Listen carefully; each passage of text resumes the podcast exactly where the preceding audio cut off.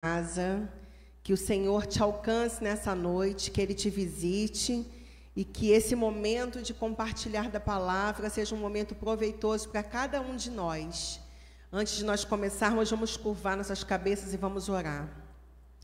Pai, em nome de Jesus, nós queremos te agradecer por essa noite, te agradecer por termos chegado até aqui na tua casa, te agradecer, Senhor, porque o teu Espírito nos guardou, Senhor nos protegeu, esteve conosco nesses dias de feriado. Senhor, muito obrigada porque estamos aqui na tua casa. Obrigada, Senhor, porque temos a tua palavra para nos guiar nessa terra. Queremos entregar, Senhor, a nação brasileira nas tuas mãos. Queremos entregar o Rio de Janeiro nas tuas mãos. Todos os estados do Brasil nas tuas mãos. Todos aqueles que estão investidos de autoridade nas tuas mãos. Senhor, protege a nossa nação, guarda a nossa nação. Estende a tua mão de perdão e de misericórdia sobre nós, Senhor, sobre o Brasil e sobre todo o mundo, Senhor. Livra-nos do mal, Pai.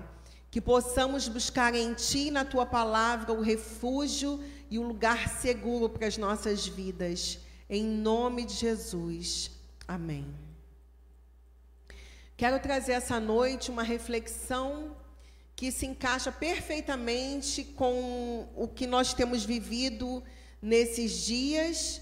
E talvez essa não seja uma palavra muito animadora. As pessoas não estão mais acostumadas a ouvir falar a respeito de pecado, a respeito de arrependimento. É, tudo se torna é banal, tudo é relativo, uma sociedade que faz o que quer, as pessoas fazem o que querem, vivem como querem, e quando as coisas costumam, começam a sair é, fora do seu controle, do seu pseudo-controle, aí elas se lembram que existe em Deus, porque aí é mais fácil culpá-lo por alguma coisa que esteja ou não acontecendo. Eu quero que vocês abram as suas Bíblias no livro de Juízes, no capítulo 16. Vamos falar sobre arrependimento e remorso. Livro de Juízes, no capítulo 16, que narra a história de um homem que foi escolhido por Deus para ser juiz em Israel, que era Sansão. Vamos ouvir falar, vamos, vamos ler aqui a história da vida desse homem. Sansão e Dalila. Certa vez Sansão foi a Gaza, viu ali uma prostituta e passou a noite com ela. Disseram ao povo de Gaza: Sansão está aqui. Então cercaram o local e, fincaram, e ficaram à espera dele a noite toda, junto à porta da cidade. Não se moveram a noite inteira, dizendo: Ao amanhecer o mataremos. Sansão, porém, ficou deitado só até meia-noite. Levantou-se, agarrou firme a porta da cidade com os dois batentes e os arrancou com tranca e tudo pôs tudo nos ombros e o levou ao topo da colina que ficava de fronte de Hebron. Depois dessas coisas, ele se apaixonou por uma mulher do vale de Soreque, chamada Dalila. Os líderes dos filisteus foram dizer a ela: Veja se você consegue induzi-lo a mostrar-lhe o segredo de sua grande força e como poderemos dominá-lo para que o amarremos e o subjuguemos. Cada um de nós dará a você 13 quilos de prata. Disse Dalila a Sansão: Conte-me, por favor, de onde vem a sua grande força e como você pode ser amarrado e subjugado. Respondeu-lhe Sansão: Se alguém me amarrar com sete tiras de couro, ainda úmidas, ficarei tão fraco quanto qualquer outro homem. Então os líderes dos filisteus trouxeram a ela sete tiras de couro ainda úmidas, e Dalila o amarrou com elas. Tendo homens escondidos no quarto, ela o chamou. Sansão, os filisteus o estão atacando. Mas ele arrebentou as tiras de couro como se fosse um fio de estopa posto perto do fogo. Assim, não se descobriu de onde vinha a sua força. Disse Dalila a Sansão: Você me fez de boba, mentiu para mim. Agora conte-me, por favor, como você pode ser amarrado? Ele disse: Se me amarrarem firmemente com cordas que nunca tenham sido usadas, ficarei tão fraco quanto qualquer outro homem. Dalila o amarrou com cordas novas. Depois, tendo homens escondidos no quarto, ela o chamou: Sansão, os filisteus o estão atacando. Mas ele arrebentou as cordas de seus braços como se fosse uma linha. Disse Dalila a Sansão: Até agora você me fez de boba e mentiu para mim. Diga-me como posso ser como você pode ser amarrado? Ele respondeu: Se você tecer num pano as sete tranças da minha cabeça e o prender com uma lançadeira, ficarei tão fraco quanto qualquer outro homem. Assim, enquanto ele dormia, Dalila teceu as sete tranças da sua cabeça num pano e o prendeu com a laçadeira. Novamente ela o chamou. Sansão, os filisteus o estão atacando. Ele despertou do sono e arrancou a laçadeira e o, e o tear com os fios. Então ela disse: Como você pode dizer que me ama se não confia em mim? Esta é a terceira vez que você me faz de boba e não contou o segredo da sua grande força. Importunando o tempo todo, ela alcançava dia após dia, ficando ele a ponto de morrer. Por isso, ele lhe contou o segredo. Jamais se passou navalha em minha cabeça, disse ele, pois sou nazireu, desde o ventre materno. Se, se fosse rapado o cabelo de minha cabeça, a minha força se afastaria de mim e eu ficaria tão fraco quanto qualquer outro homem. Quando Dalila viu que Sansão lhe tinha contado todo o segredo, enviou essa mensagem aos líderes dos filisteus: Subam, mas essa vez, pois ele me contou todo o segredo. Os líderes dos filisteus voltaram a ela e levando a prata, fazendo-o dormir no seu colo, ela chamou um homem para cortar as sete tranças do cabelo dele. E assim começou a subjugá-lo e a sua força o deixou. Então ela chamou Sansão, os filhos teus o estão atacando. Ele acordou do sono e pensou: Sairei como antes e me livrarei mas não sabia que o Senhor o tinha deixado. Os filisteus o prenderam, furaram os seus olhos e o levaram para Gaza. Prenderam-no com algemas de bronze e o puseram a girar um moinho na prisão. Mas logo o cabelo da sua cabeça começou a crescer de novo. Os líderes dos filisteus se reuniram para oferecer um grande sacrifício ao seu deus Dagon e para festejar. Comemorando sua vitória, diziam: O nosso Deus entregou o nosso inimigo Sansão em nossas mãos. Quando o povo viu, louvou o seu Deus. O nosso Deus nos entregou o nosso inimigo, o devastador da nossa terra, aquele que multiplicava os nossos mortos. Com o coração cheio de alegria, gritaram: Tragam-nos Sansão para nos divertir. E mandaram trazer Sansão da prisão, e ele os divertia. Quando puseram entre as colunas, Sansão disse ao jovem que o guiava pela mão: Ponha-me onde eu possa apalpar as colunas que sustentam o templo, para que eu me apoie nelas. Homens e mulheres lotavam o templo. Todos os líderes dos filisteus estavam presentes, e no alto da galeria havia cerca de três mil homens e mulheres, vendo Sansão que os divertia. E Sansão orou ao Senhor: Ó soberano Senhor, lembra-te de mim, ó Deus, eu te suplico, dá-me forças mais uma vez e faze com que eu me vingue dos filisteus por causa dos meus dois olhos.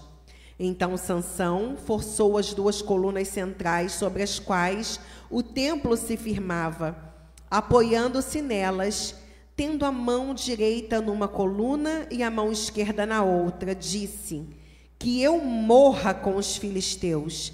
Em seguida ele as empurrou com toda a sua força, e o templo desabou sobre os líderes e sobre todo o povo que ali estava.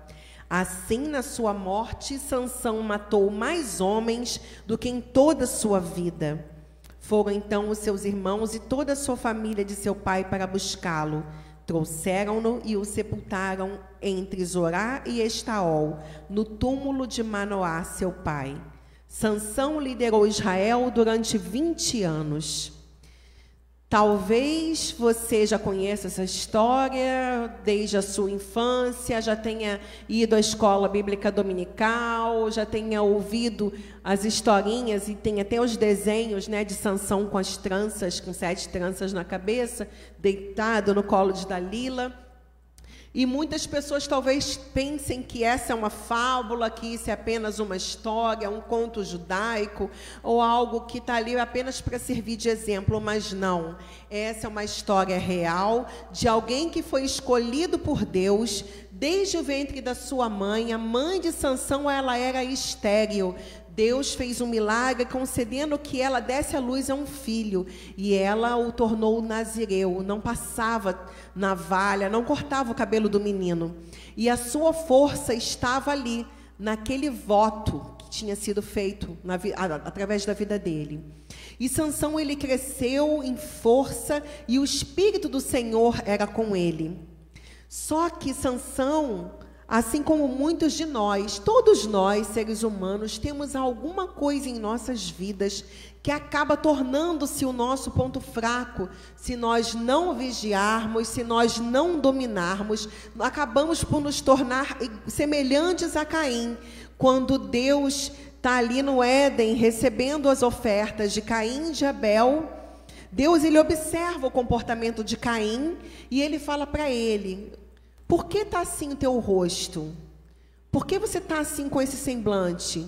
Cuidado, o pecado ele está batendo a sua porta, porém cumpre a ti dominá-lo. Existem coisas na nossa vida que, se nós não dominarmos, se nós não vencermos, essas coisas acabam nos dominando e nos trazendo a ruína. E na área da na, uma coisa que tinha na vida de Sansão, que foi a ruína dele, foi a sua área sexual. Sansão, você vê que a gente começa lendo o capítulo 16, que fala que ele estava dormindo com uma prostituta. Aonde? Ali na terra onde haviam seus inimigos. E quando seus inimigos souberam que ele estava ali, né, visitando ali aquela casa de mulheres ali para se divertir, opa, vamos lá destruir ele. E aí eles cercam o local e tentam destruir Sansão, só que Sansão está com força total e acaba destruindo aqueles inimigos. Mas logo assim que ele destrói aqueles inimigos, que ele joga tudo de lá de cima do monte, ele conhece Dalila e se apaixona por ela. E ali começa um jogo de sedução e de brincadeira. Porque quando a gente lê de forma corrida o texto, né, se torna rápido, você acaba não imaginando a cena. Mas se você parar para imaginar a cena, você fica pensando Dalila falando com ele, com aquela voz que nós mulheres fazendo, fazemos geralmente quando queremos alguma coisa. Ah, me conta aí, o que, que é? Qual é o teu segredo? Onde é que está a tua força? E Sansão levando na brincadeira, pensando que era ali um mero jogo sexual, que era divertido aquilo que estava ali acontecendo, vai e começa a fazer contando para ela que coisas que, que não eram verdadeiras a respeito da sua força. Por fim, ele vai, vai matando um inimigo, mata outro inimigo, e ela pergunta de novo: Ah, você não me ama coisa nenhuma, você mentiu para mim de novo. E aí, por fim, ele vendo que toda hora ele vencia os inimigos, que toda hora a força vinha ali sobre ele, no fim, de tanto que ela insiste, Tem um ditado que diz: água mole em pedra dura, tanto bate até que fura. As palavras doces de Dalila foram como essa água mole na pedra dura da cabeça de Sansão. Né? Ela, ela foi ali gotejando. Ah, meu bem, me conta, vai. Você me ama ou não me ama? E aí ele vai e acaba contando. Conta, deita-se no colo de Dalila, dorme. Ela vai lá e faz o serviço. E ali Sansão, que era um juiz de Israel, que era alguém escolhido por Deus, que qual o espírito de Deus estava dentro dele, acaba se tornando motivo de escárnio para os seus inimigos que o cegaram. Você consegue imaginar a cena, um homem forte, um guerreiro, um valente, Tenta imaginar hoje, no, nos nossos dias, a gente vê às vezes na televisão concursos de pessoas que fazem é, fisiculturismo, né, aqueles homens fortes, e tem até mulheres que são praticantes também desse esporte, e ali as pessoas estão com seus músculos né, malhados, e ali estão ali levantando peso. Tenta imaginar Sansão assim, um homem alto, forte, com um braço musculoso. Tenta imaginar ele que antes tinha um cabelão que ali naquele cabelo estava ali o voto que, tinha, que a sua mãe havia feito e aonde o Espírito de Deus estava sobre ele, porque ele era uma pessoa consagrada a Deus. Tenta imaginar agora aquele homem forte, que não, nunca perdia suas batalhas, que os inimigos temiam e tremiam diante dele. Tenta imaginar agora ele careca e cego das duas vistas tentando tatear, tentando tocar, precisando de alguém para conduzi-lo, porque senão ele tropeçava e caía. E enquanto ele tropeçava e caía, os seus adversários, os seus inimigos riam e debochavam e celebravam com os seus deuses, com o deus Dagon, deuses pagãos pagãos, deuses que eram cultuados pelos povos que não eram o Deus, que não era o Deus de Israel, o Deus único, o Deus verdadeiro. Os outros povos que haviam ali nas redondezas eram povos que se prostravam diante de imagens. E Sansão acaba servindo ali de escárnio, mas num determinado momento você lê que o cabelo dele volta a crescer. E quando eu li sobre esse pedaço que fala que ele estava ali dentro da prisão, na, na roda, empurrando uma roda, e o seu cabelo voltou a crescer, quando eu li esse pedaço, eu falei: isso mostra não apenas que o cabelo dele estava crescendo, mas que, de certa forma, eu, eu consigo imaginar ele ali dentro, rodando aquela, girando aquela roda, e enquanto ele girava ali, ele se remoendo de de remorso, se remoendo ali de arrependimento pelo ato que ele cometeu de ter sido tão imprudente e de ter de não ter dominado a sua área sexual, de ter andado com prostitutas, de ter brincado com Dalila, apaixonado por ela e entregando para ela o seu maior segredo, o que o mantinha sempre ali vencendo as batalhas. Eu vejo ali, quando o cabelo de Sansão começa a crescer novamente, uma pequena nuvem de uma amostra de que Deus está falando assim com ele: Olha, eu não te deixei, eu não te abandonei por completo. Você errou, você pecou, mas eu não vou te deixar totalmente só. Eu estou aqui com você. Você está aqui agora passando, pagando pelas consequências das suas escolhas, mas eu estou aqui com você. E aí Sansão, eu acredito que ele tenha falado, a Bíblia não narra os diálogos dele com Deus, mas nos dá como seres humanos que somos, podemos usar a nossa imaginação para pensar que ele não era diferente de mim de você. Quando às vezes estamos passando por algum momento, a gente não fica conversando com Deus. Ah, Senhor, se eu tivesse ido por esse caminho aqui, se eu tivesse feito essa escolha, ai meu Deus, por que, que eu não fiz assim? Por que eu não fiz assado? E às vezes você vê que Deus fala ali de uma certa forma ao teu coração e você tem aquele insight que você fala: "Poxa, eu não preciso ficar remoendo isso aqui, eu posso dar um jeito de fazer, não de recuperar o erro que eu fiz, mas de fazer diferente a partir de agora". E aí Sansão ele vai pede para o rapaz que está guiando ele para colocá-lo segurando perto das colunas e ali ele, eu acredito que ele tenha dado o último grito dele e ele derruba tudo e todos os inimigos morrem e caem. Sendo que ele matou todos os inimigos, mas ele acabou também morrendo. Acabou também indo junto com seus inimigos coisa que não precisaria ter acontecido se ele tivesse permanecido firme no propósito, se ele tivesse permanecido andando em retidão. Mas Deus ele deu o último ato, Deus fez o último ato de misericórdia ali na vida dele, fazendo com que ele, na sua morte, matasse mais homens e derrotasse mais inimigos do que ele derrotou quando estava andando de forma reta, para mostrar que Deus, até o último momento, pode te dar a oportunidade de consertar algo que você tenha feito. Eu quero falar sobre a diferença entre remorso e arrependimento. Os dois são sentimentos e são marcados por grande tristeza e aflição porém são completamente distintos um do outro.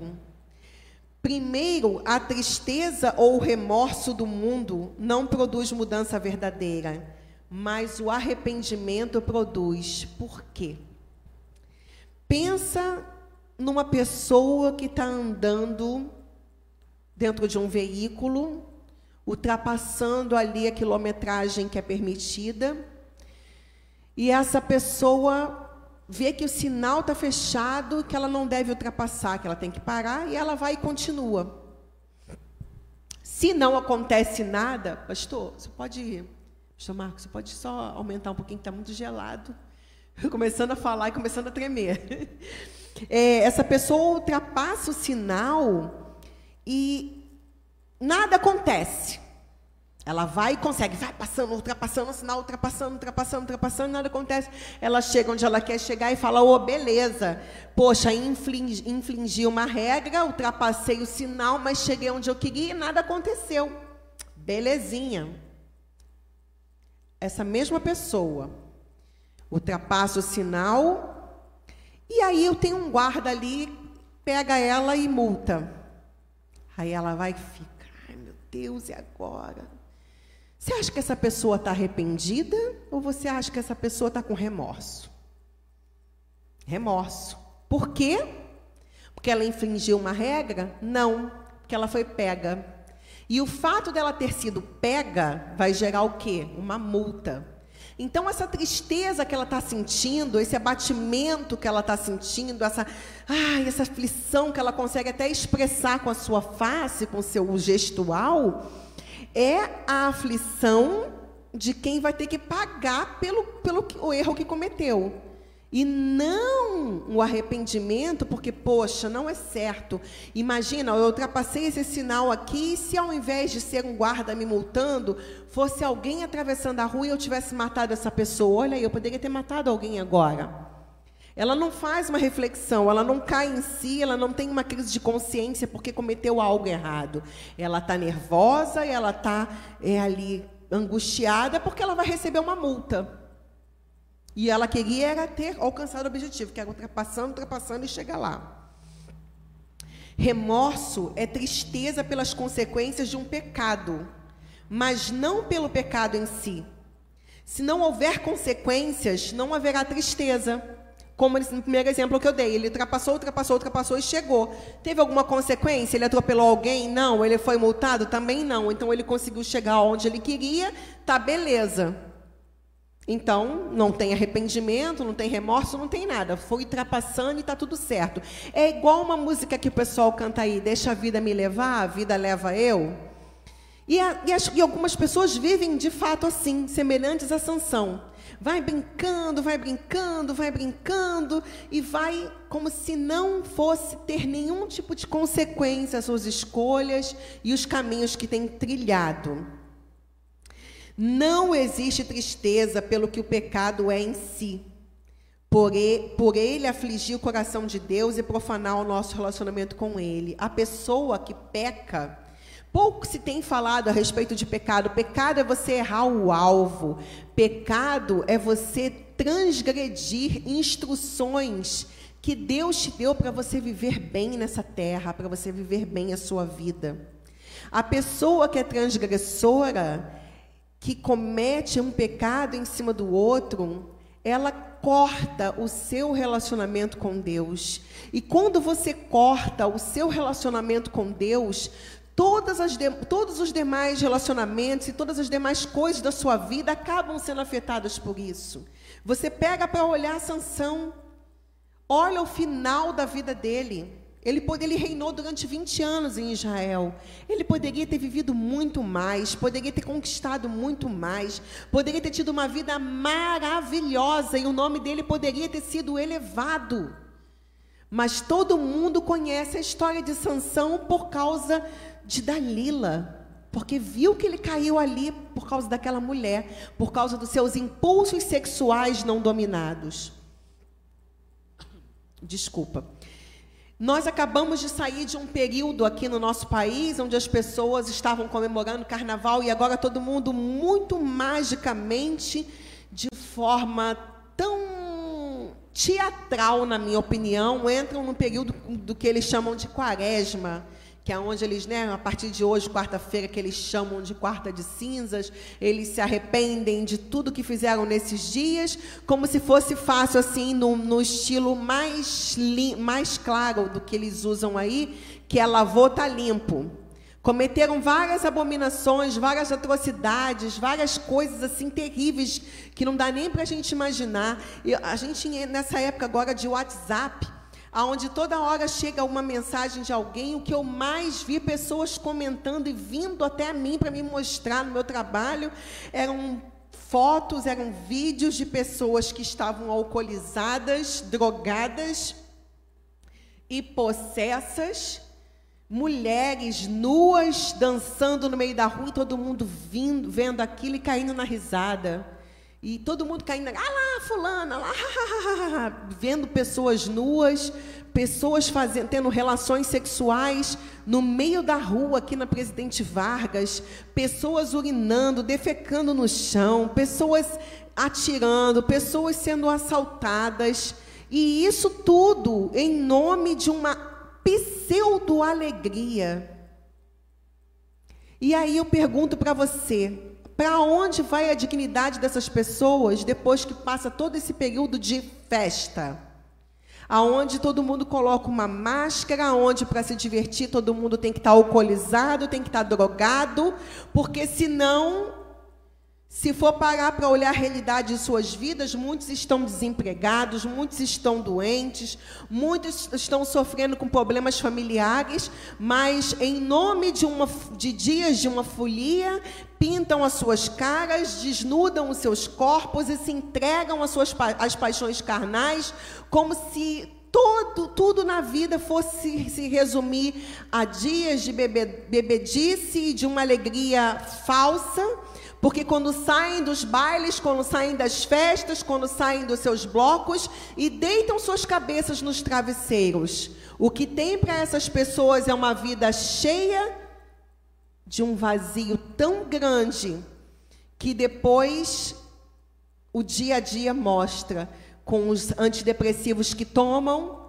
com os psicólogos que precisam procurar, psiquiatras, psicanalistas, médicos, porque não conseguem entender a tristeza na qual estão mergulhados, porque escolhem depreciar seus corpos, encher sua cara de bebida, se drogar para se anestesiar, para se esquecer que elas um dia terão que prestar contas a Deus de tudo, exatamente tudo o que fizeram por intermédio desses corpos. Porque o que somos de verdade, o que eu e você somos, não é o que está aqui. Isso aqui é apenas um veículo que conduz o nosso espírito. O que somos de verdade é o que está aqui dentro. É o nosso espírito que a Bíblia diz que o pó, porque somos pó, volte ao pó e o espírito volte a Deus que o deu. Então, independente da religião que você tenha, da crença que você tenha, de como você tem conduzido a sua vida, chegará um momento em que você terá que prestar contas a Deus de tudo que você fez, de bom e de ruim. E o que você terá para contar para Ele? Você terá uma vida de remorsos, baseado nos erros que você cometeu e nas infrações que você teve que pagar?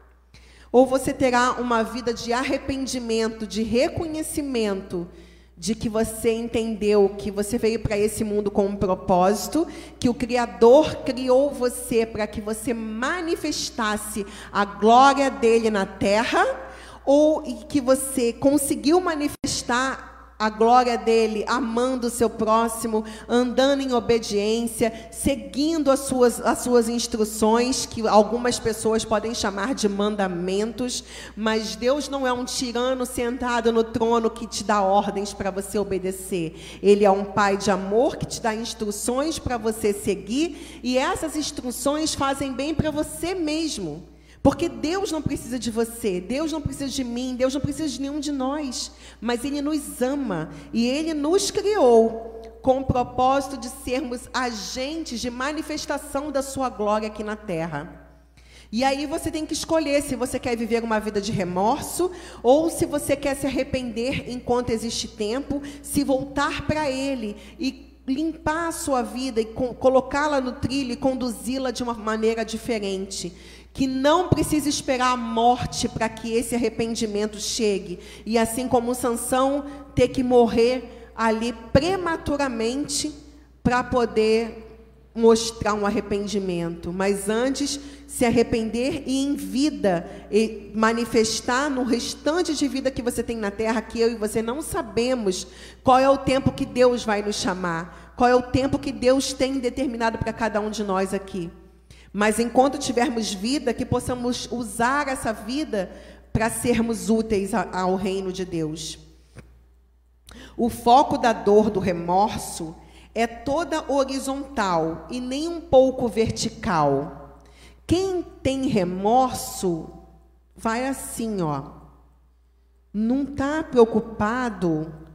Quem está no remorso não está preocupado porque atingiu o, o Criador, porque interrompeu o seu relacionamento com o Criador. Quem tem remorso está só com uma tristeza muito profunda, porque sabe que infringiu uma lei, sabe que vai ter que pagar alguma coisa, que vai ter que cumprir ali com alguma coisa daquele ato que fez, como uma multa para quem, no caso, infringiu uma infração de trânsito. Agora, quem tem, quem está com o coração realmente arrependido, sempre vai se voltar para o vertical, porque vai olhar para si e vai ver isso que eu fiz atrapalhou o meu relacionamento com o meu Criador. Isso que eu fiz vai ter consequências, e a pior de todas elas é o meu relacionamento com Deus que vai estar interrompido enquanto eu de fato não me arrepender. O arrependimento sempre nos capacita a aceitar, deixar para trás o que aconteceu e entender que Deus nos perdoou e que não perdemos. Sentimos que os resultados terrenos são mínimos em comparação com as consequências espirituais. Algumas pessoas não conseguem entender e falam assim: ah, porque quem é da igreja sempre é ex alguma coisa. Ah, como é que você pode? A pessoa matou, agora diz que se arrependeu e agora está salva. Sim.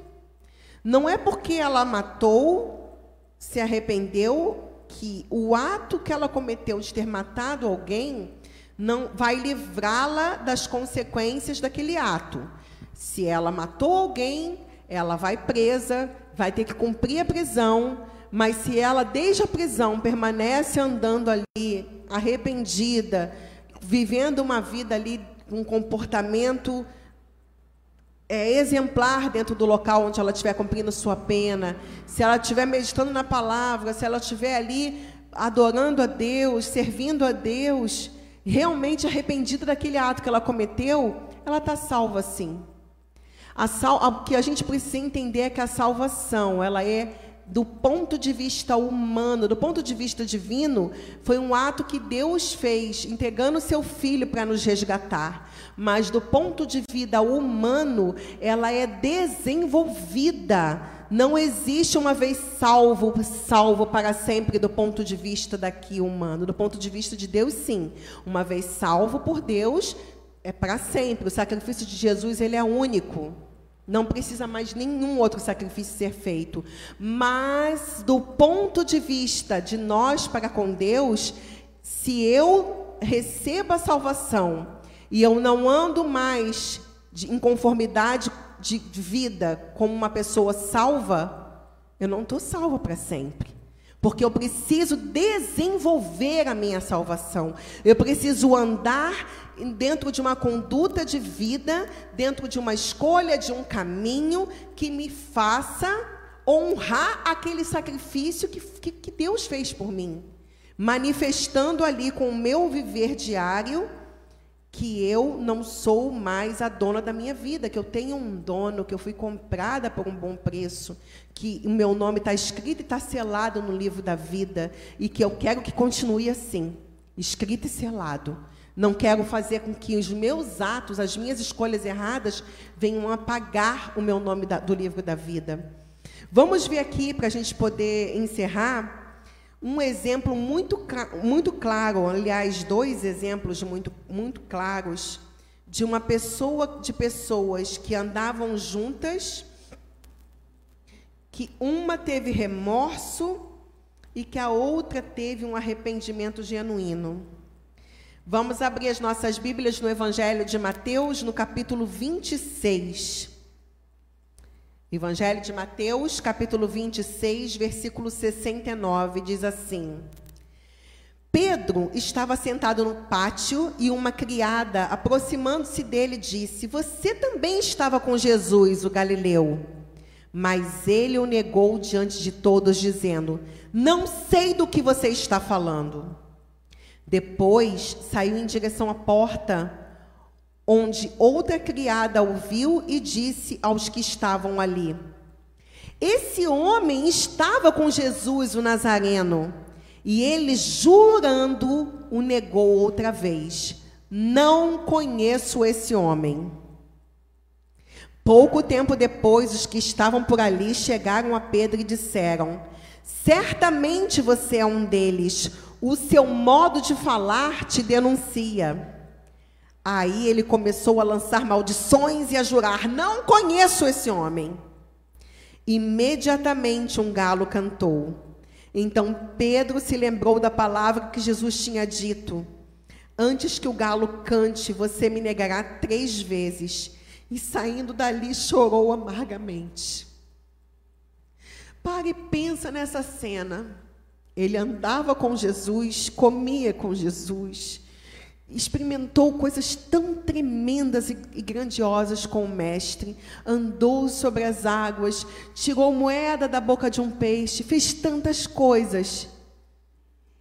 E o modo de falar dele denunciava quem ele era, com quem ele andava, quem ele pertencia.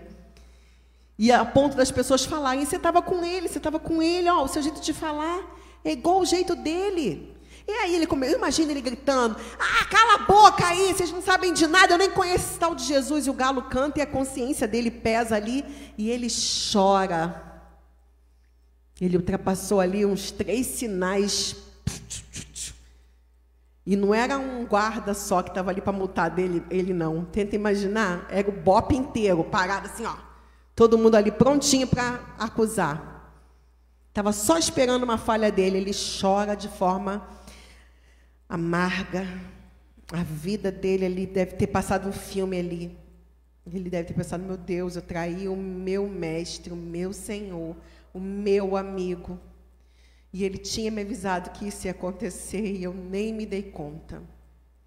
E aí a gente continua lendo no mesmo Evangelho de Mateus, no capítulo 27, um exemplo do que acontece com uma outra pessoa, que era Judas, um dos apóstolos, um dos discípulos que estavam andando ali com Jesus também.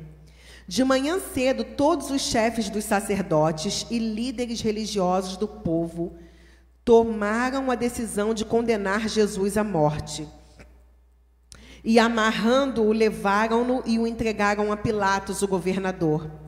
Quando Judas, que o havia traído, viu que Jesus fora condenado, foi tomado de remorso e devolveu aos chefes dos sacerdotes e aos líderes religiosos as 30 moedas de prata.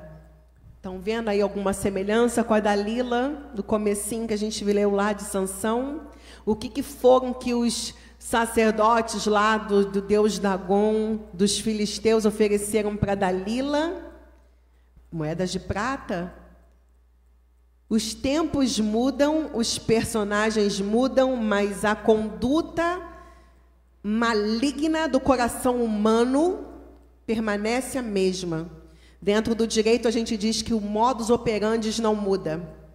E ali, ele pega, tenta devolver para os líderes religiosos as 30 moedas de prata e disse: Pequei, pois traí sangue inocente. E eles retrucaram: Que nos importa? A responsabilidade é sua, ou seja, o problema é teu. Então Judas jogou o dinheiro dentro do templo e, saindo, foi e enforcou-se. Semelhante à Sansão que chora e Deus deixa seus cabelos crescerem novamente numa atitude silenciosa de lembrá-lo: eu ainda estou com você. Semelhante a Pedro que nega Jesus três vezes, chora de amargura, mas se arrepende.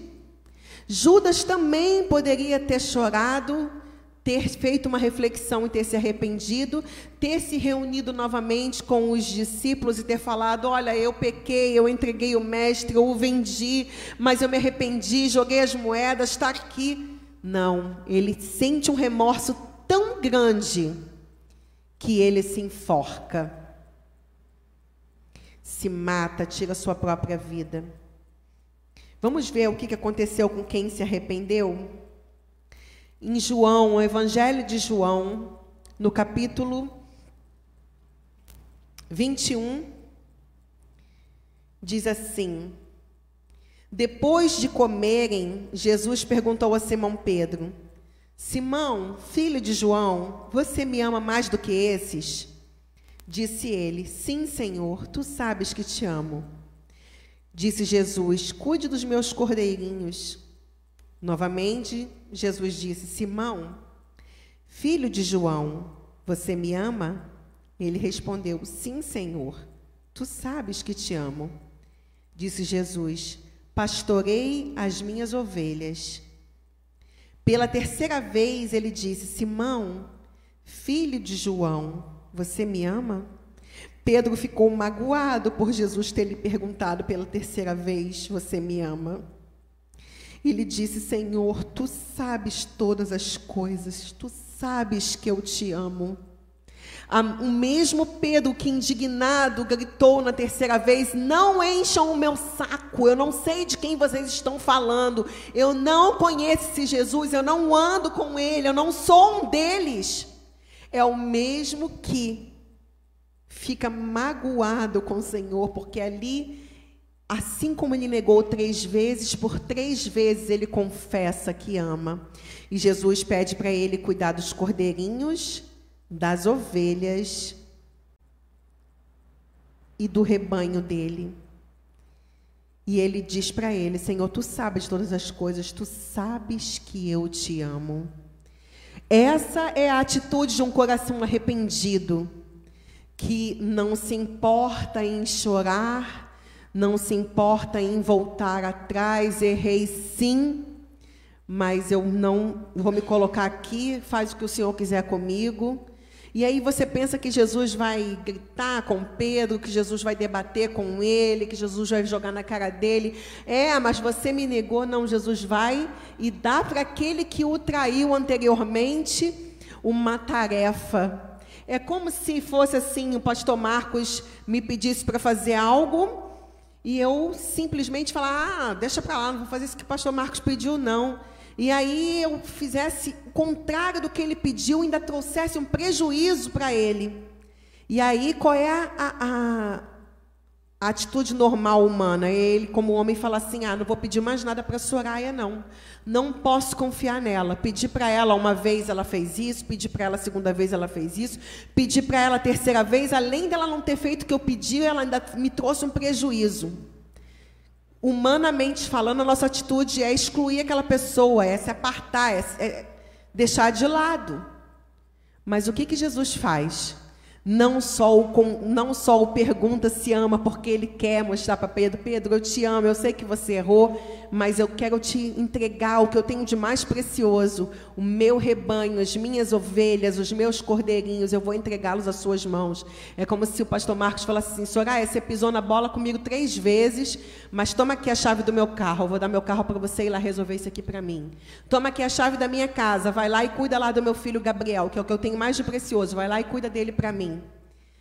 Quem entregaria na mão de um traidor a chave do seu carro, a chave da sua casa, o seu filho para tomar conta? Quem entregaria o que é mais precioso para alguém que só pisou na bola? Alguém que consegue olhar para o coração e entender que naquele coração ali existe arrependimento. E foi o que foi encontrado no coração de Pedro. É o que poderia ter sido encontrado também no coração de Judas, mas ele preferiu se amargurar no remorso e tirar sua própria vida.